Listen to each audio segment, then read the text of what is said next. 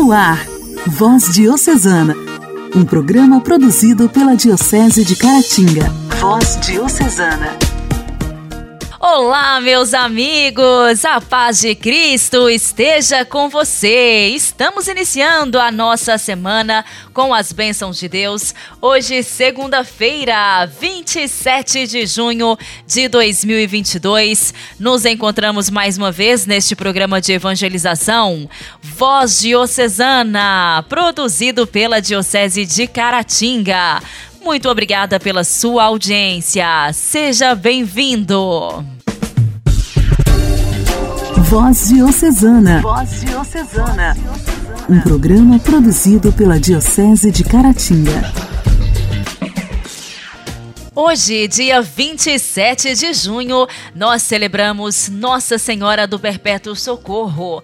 A devoção a Nossa Senhora do Perpétuo Socorro começou a ser propagada a partir de 1870 e espalhou-se por todo o mundo. Trata-se de uma pintura do século XIII, de estilo bizantino.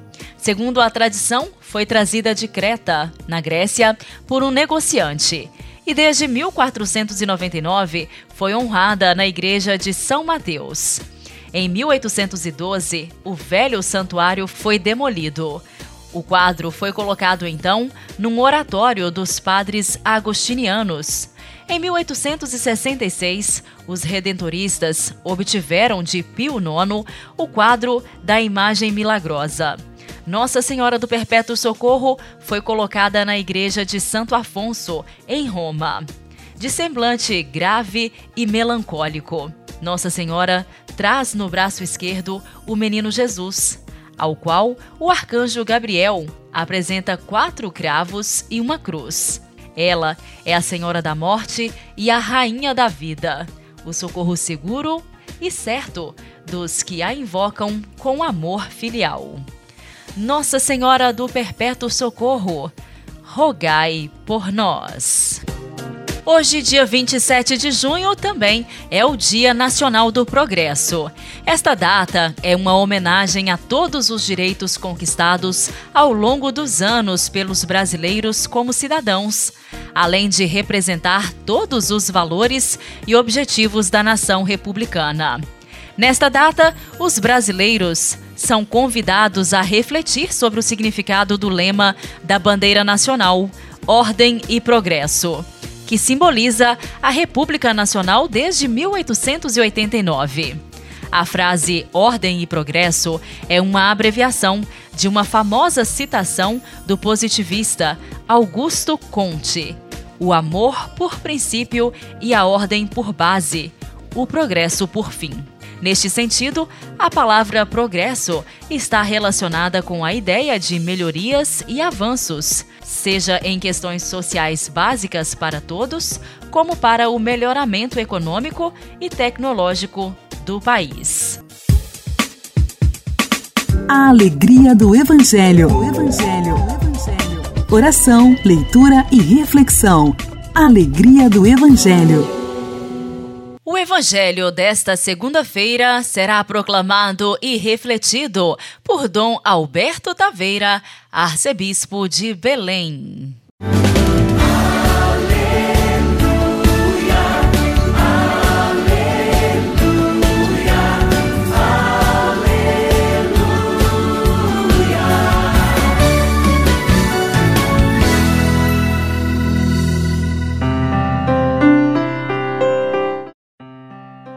Naquele tempo, vendo uma multidão ao seu redor, Jesus mandou passar para outra margem do lago.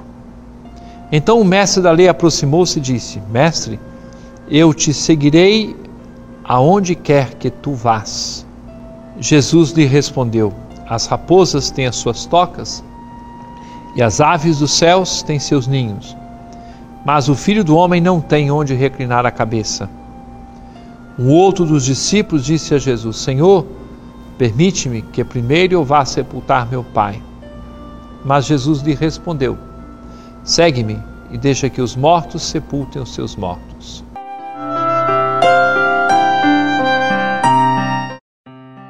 Caríssimo irmão, caríssima irmã, como começamos a semana? com palavras tão radicais, tão fortes, depois de termos recordado no domingo celebrado ontem o fundamento da nossa fé, o testemunho de fé de Pedro, de termos sido convidados a repetir: Tu és o Messias, o Filho de Deus vivo, junto com Pedro. Agora, ouvimos estas condições para o seguimento de Jesus. Pode acontecer que alguém diga: Bom, isso aqui é para quem quer ser é, religioso, religiosa, padre. Não. não, são condições para todos nós. É fundamental, é decisivo em nossa existência que tenhamos a coragem de colocar Deus em primeiro lugar. A nossa escolha do seguimento de Jesus passe adiante de todos os afetos, de todos os apegos que possam existir. Será que Deus, dessa forma, quer roubar-nos os afetos? Quer tirar de nós coisas sobre as quais julgamos ter até um direito? Penso que não. Acho que a história não é essa. Ao contrário, nós somos convidados a colocar cada coisa no seu devido lugar. Quem ama a Deus em primeiro lugar, quem tem disposição para seguir Jesus sem colocar qualquer condição, vai dar depois o devido valor ao afeto que tem com o pai, com a mãe, o esposo, a esposa, filho, amigo, daí por diante. Mas a medida do nosso carinho com as outras pessoas necessariamente tem que passar por essa prioridade. Deus passa na frente. Passa na frente de tudo, de todas as nossas escolhas, de todas as dimensões da nossa vida que possam existir, sem exceção esta radicalidade, com toda certeza, vai fazer-nos muito bem. Não será nada prejudicial à nossa vida e à nossa felicidade.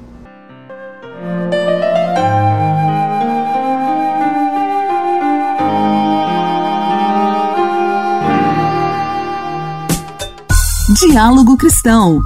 Temas atuais à luz da fé. Diálogo Cristão. Diálogo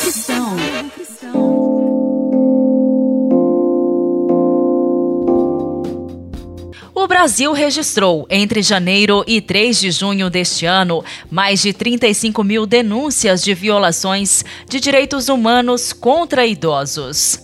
A média é de 227 casos reportados por dia.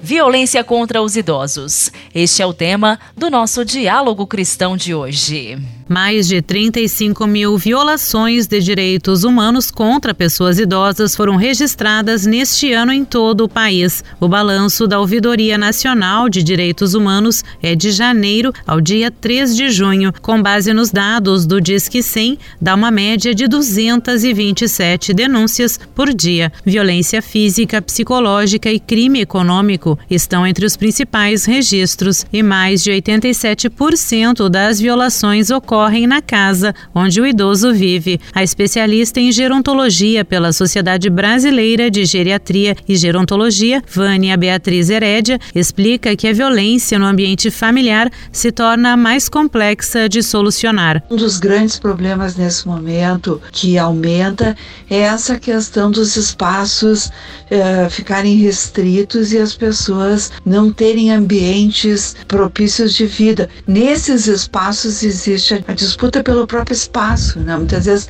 pela televisão, pelo programa, pela comida, mas também pelo dinheiro, né? pela questão dos recursos. As denúncias aumentaram na pandemia. De janeiro a junho de 2019, foram pouco mais de 17.500 registros. No ano seguinte, foram mais de 40 mil denúncias. E no ano passado, no mesmo período, foram 35.100 casos de violações a direitos dos idosos. A médica chama atenção de que esses números dizem respeito apenas às violências que foram denunciadas. Nós poderíamos dizer né, que desses dados, muitos registros são de violências que foram faladas, mas ainda tem muitas violências que são ocultas, que os idosos têm preocupação de não denunciar e acabam protegendo o agressor, porque o agressor é da família.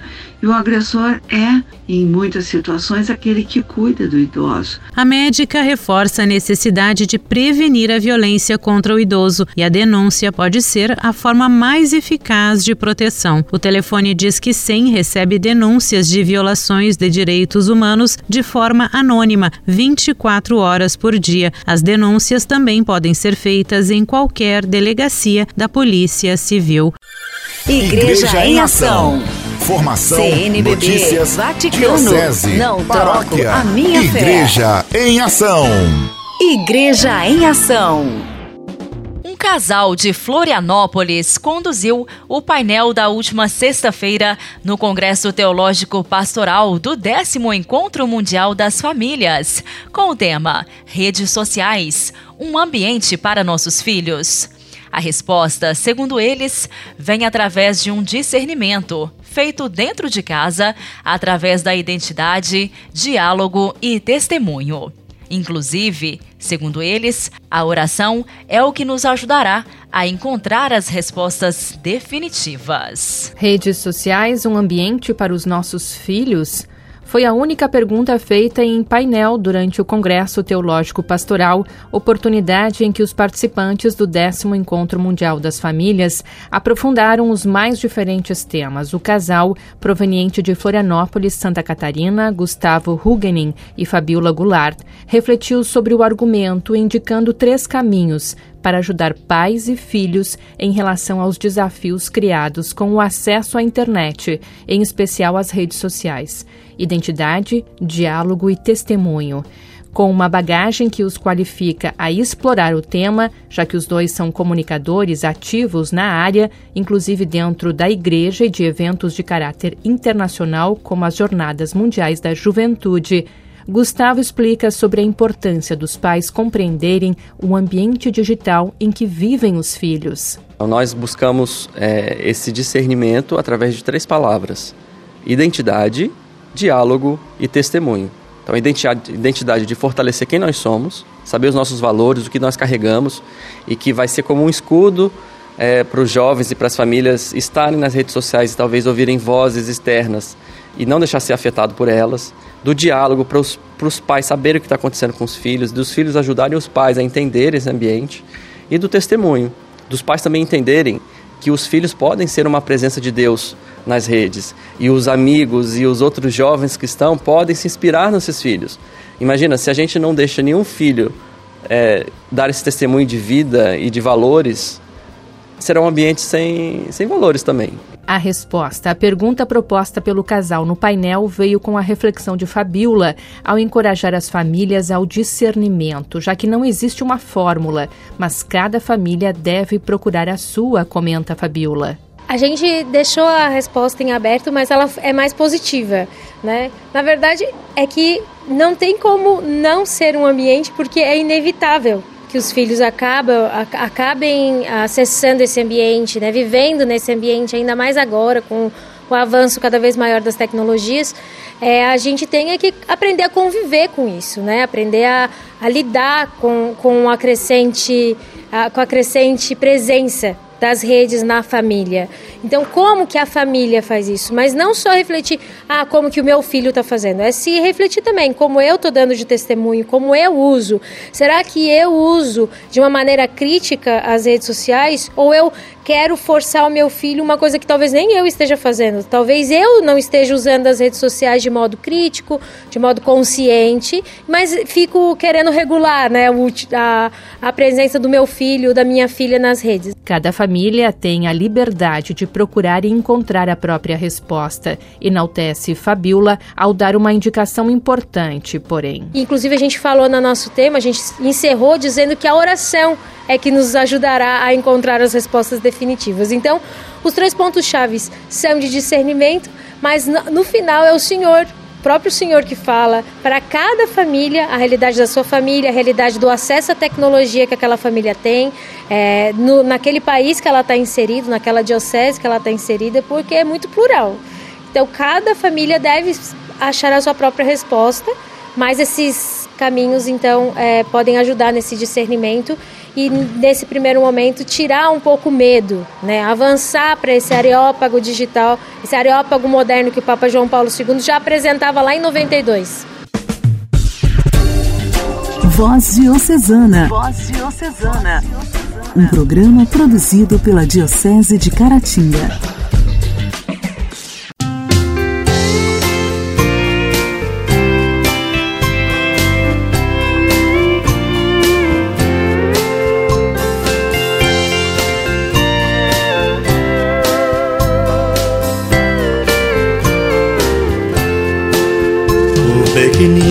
Simples grão de trigo que alguém jogou na escuridão do chão.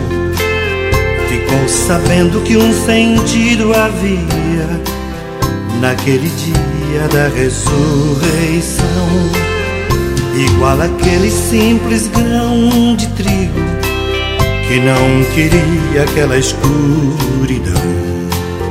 Estou sabendo que um sentido existe nas horas tristes do meu coração. Meu Deus vai me mostrando como prosseguir a obra que Ele começou, como concluir. Sementes vão morar no chão, mas não é para sempre. Somos iguais àquele grão. Deus vai me mostrando como prosseguir a obra que Ele começou, como concluir. Sementes vão morar no chão, mas não é para sempre. Somos iguais àquele grão.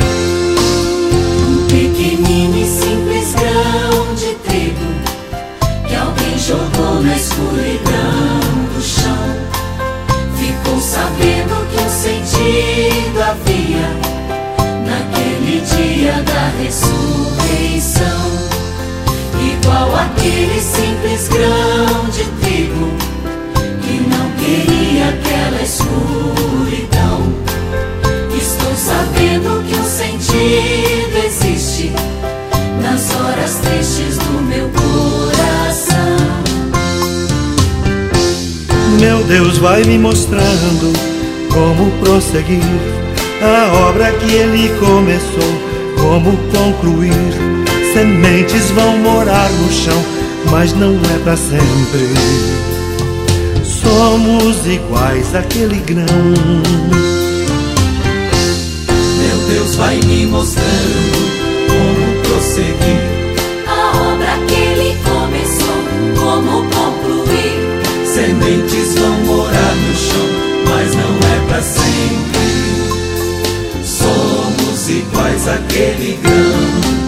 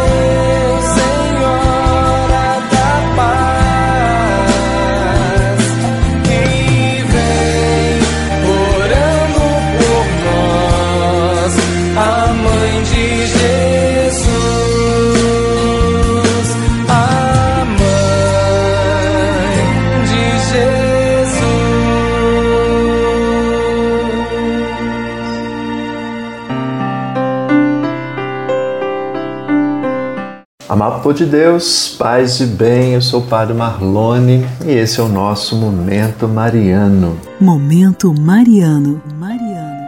Amado de Deus, paz e bem, eu sou o Padre Marlone e esse é o nosso Momento Mariano. Vejam, é Santo Agostinho, certa vez, ele disse que nem mil dúvidas formam uma única descrença. Mas quando lidamos com assuntos espirituais, nós podemos ter muitas dúvidas, mas se estivermos seriamente procurando a verdade, não cairemos em descrença. Isso não quer dizer, porém, que sempre chegamos a um acordo. Vejam, é, muitas pessoas, por exemplo, sustentam crenças a respeito de Maria de que as outras duvidam. Nós católicos, por exemplo, afirmamos que Maria foi sempre virgem e que, por conseguinte, ela nunca teve outros filhos além de Jesus. Já outros cristãos são da opinião de que a menção a irmãos e irmãs de Jesus no Evangelho seja prova de que Maria e José realmente tiveram outros filhos. Nós católicos argumentamos por nossa vez né, que os termos irmão e irmã podem referir-se a qualquer parente próximo e afirmamos que os irmãos e irmãs de Jesus eram, na verdade, primos ou mesmo enteados, admitindo que José pudesse ter sido casado outra vez. Então vejam, embora tenha se travado guerras por menos, o nosso hábito de refletir sobre questões desse tipo assemelha-se um pouco à especulação dos monges medievais, que naquela época discutiam sobre o número de anjos que poderiam dançar sobre a cabeça de um alfinete. Oh meu Deus! Em vez de nos concentrarmos em pontos de discórdia, por que não damos ênfase aos aspectos em que há consenso?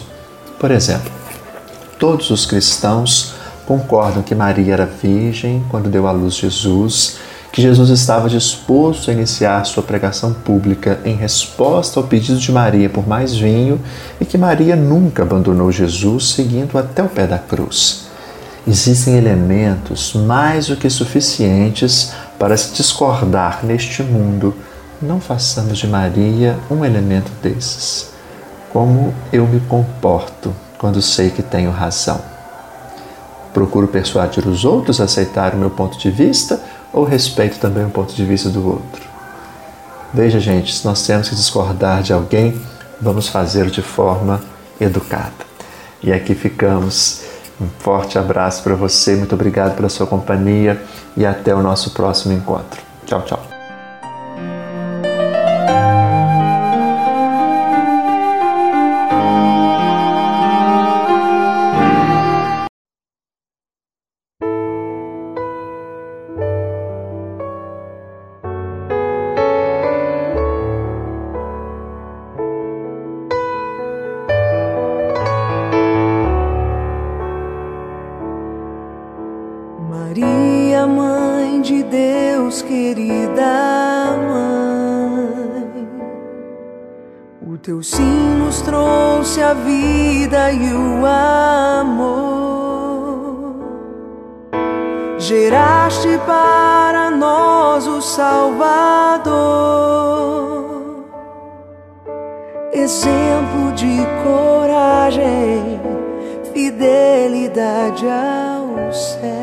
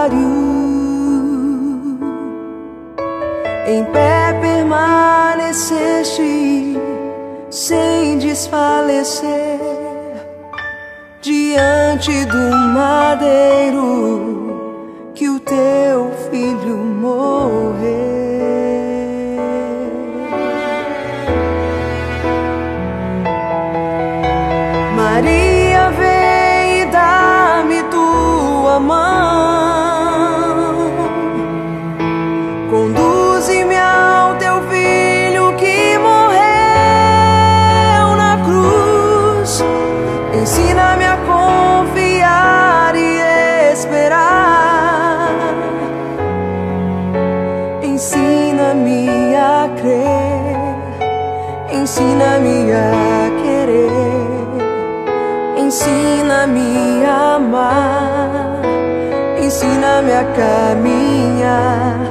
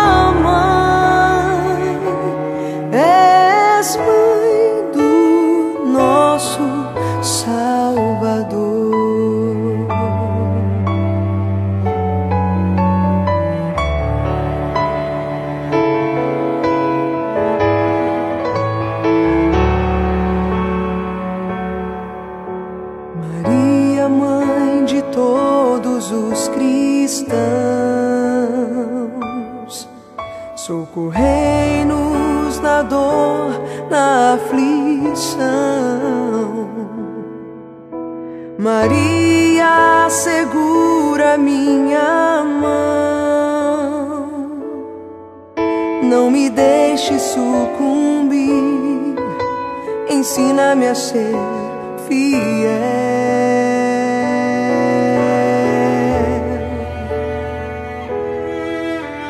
Ensina-me o caminho até a cruz. mãe, ajuda-me a caminhar. Se eu desfalecer, segura minha mão, pra eu não desistir e até a cruz chegar.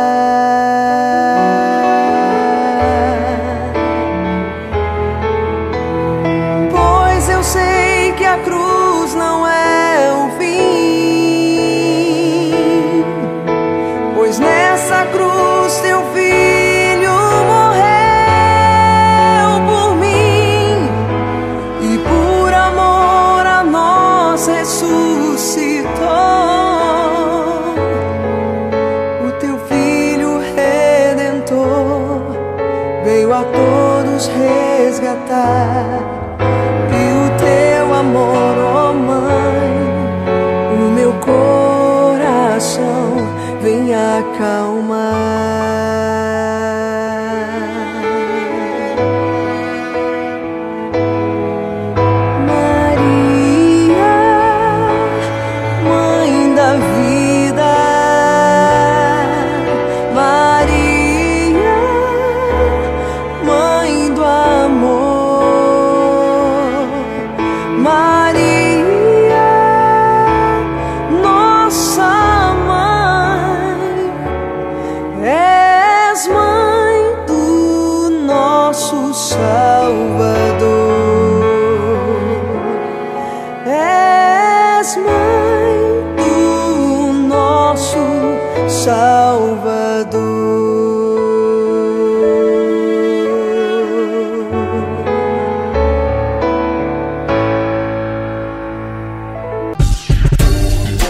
Voz Diocesana. Voz Diocesana. Um programa produzido pela Diocese de Caratinga. Caros amigos, ouvintes do programa Voz Diocesana, o nosso programa de hoje está terminando. Agradeço muito a sua companhia. Amanhã, se Deus quiser, estaremos de volta por aqui. Eu espero poder contar com a sua audiência mais uma vez. Um abençoado dia, uma abençoada semana para todos vocês. Você ouviu Voz Diocesana, um programa da Diocese de Caratinga. Voz Diocesana.